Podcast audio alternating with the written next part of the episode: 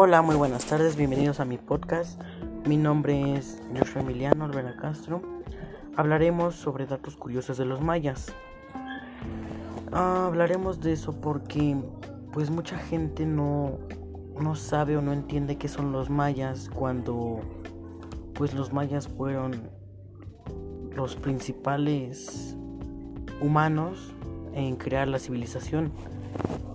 Y bienvenidos a mi podcast, espero que lo disfruten.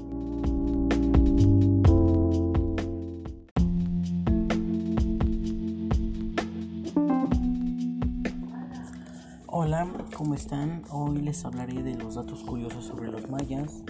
Uno de los datos curiosos es que los mayas fueron los que crearon el chicle o esa goma de mascar que muchos conocemos. Más que nada lo usamos para el mal sabor de boca, por, por muchas cosas. Entonces se dice que ellos extraían las resinas de un árbol conocido como zapote, de la que salía el chicle. Ellos no le ponían sabor. Nosotros, después, conforme fue pasando el tiempo, le empezamos a poner sabor, olor, que formas, colores y todo eso. Pero en sí antes no, no tenía ni color ni sabor. Nada más era como un dulce. Y era, de hecho, era resina de un árbol. Sigue siendo resina de un árbol actualmente. Pero antes era así, ahorita ya le ponen pues saborizantes, colores y muchas más cosas.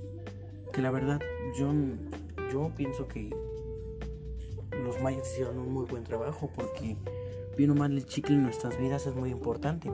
Simplemente si tú quieres ir a una reunión y no sé si te sientes con muchos nervios, pues tal vez el chicle te ayude a bajar tus nervios, ¿no?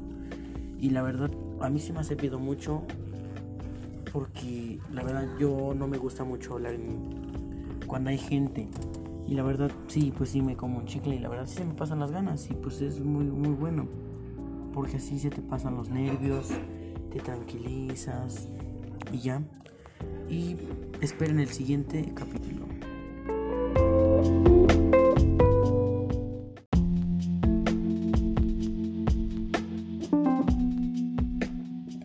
Otra característica que creo que yo no sabía de los mayas es que hacían viscos a los niños nobles.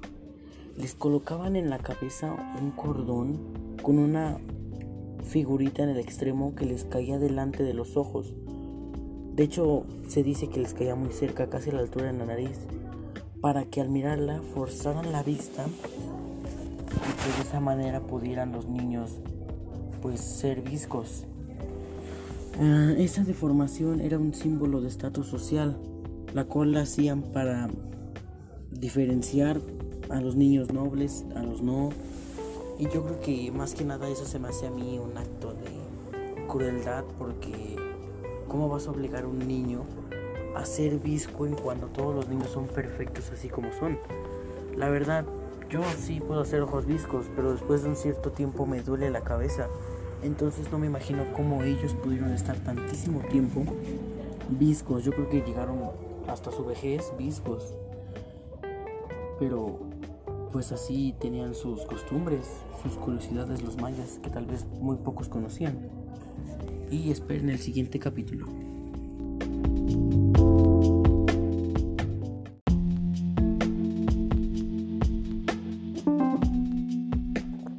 Otra curiosidad que muy pocos sabían es que deformaban sus cabezas a tal grado de que se tenían que amarrar tablas.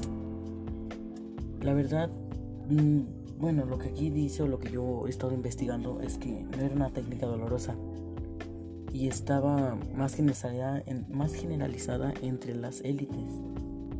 O sea, gente quería ponerse tablas en la cabeza para que su cabeza yo creo que quedara de una forma plana, haciendo que sus huesos se deformaran de una forma muy extraña, la verdad.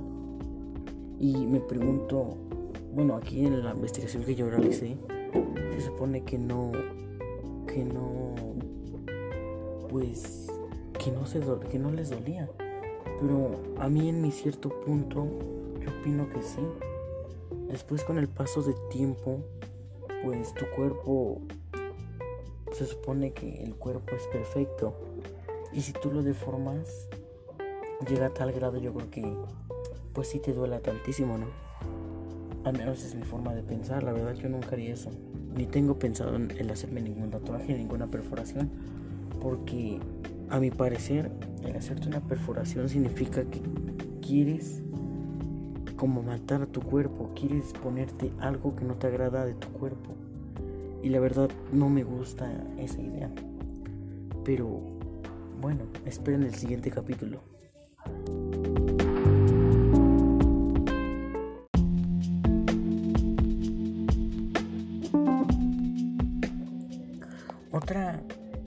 Curiosidad de los mayas, que tal vez creo que muy pocos sabían, es que ellos cuando un familiar se moría, lo enterraban en su casa o en la casa del vecino.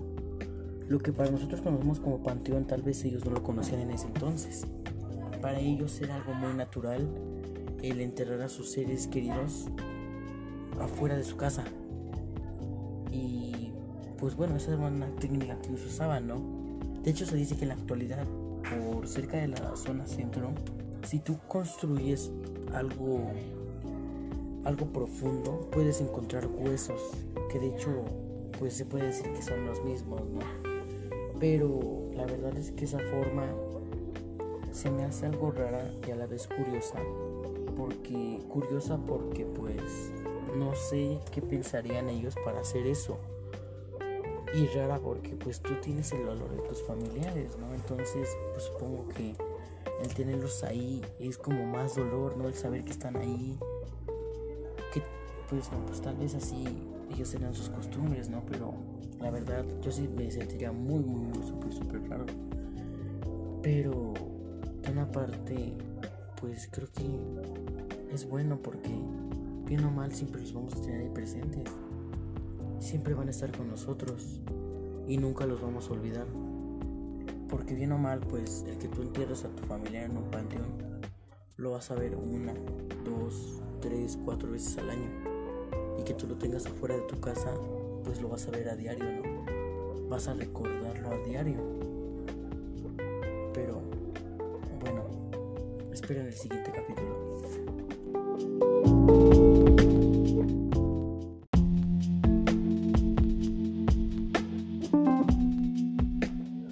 Otra curiosidad de los mayas es que ellos eran mucho de jugar partidos de pelota pero no pelota tradicional, sino ellos jugaban con la pelota y para poder moverlas tenían que pegarle con la, con la cadera. Era una pelota que pesaba casi 3 kilos. Entonces después de un partido, si tú eras el equipo perdedor, te fusilaban, te mataban. Que también se cree que se podía jugar de forma lúdica. Pero el partido en sí era una lucha de poder entre grupos dominantes de hecho es muy extraño, ¿no? Porque, por ejemplo, tú eres el jefe del, grupo y pues tú le dices al otro, al otro jefe, ¿no? Le puedes decir, pues apostamos, no sé, las tierras, porque en ese tiempo no era de dinero, era de tierras, de posesiones, gallinas, patos, así, ¿no? Ese tipo de cosas. Entonces, si tú y tu equipo perdía, te morías, así tan fácil. Y pues si ganabas es lo mismo. Entonces sale lo mismo si ganabas o perdías. Pero se supone que el que tú ganabas tenías ciertos privilegios. Esperen el siguiente capítulo.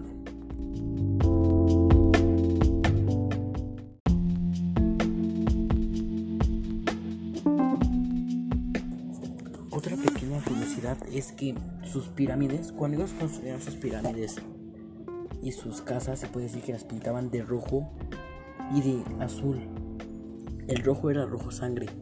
Se cree que era para ahuyentar a los a los mamíferos, digo a los mm,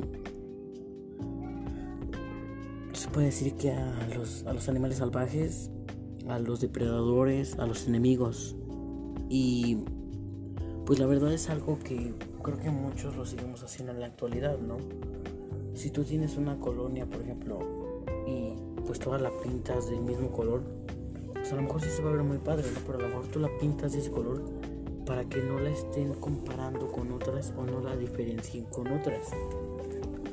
Yo creo que por eso lo hacían, pero la verdad se me hace algo muy raro que solamente la pintaban de esos colores. Ahorita pues ya puedes pintar la casa de cualquier color, ¿no? Ya sea desde blanco hasta morado, rojo, del color más vivo hasta el color más feo. Pero pues así cada quien es como quiere, ¿no? Y pues esperen el siguiente capítulo.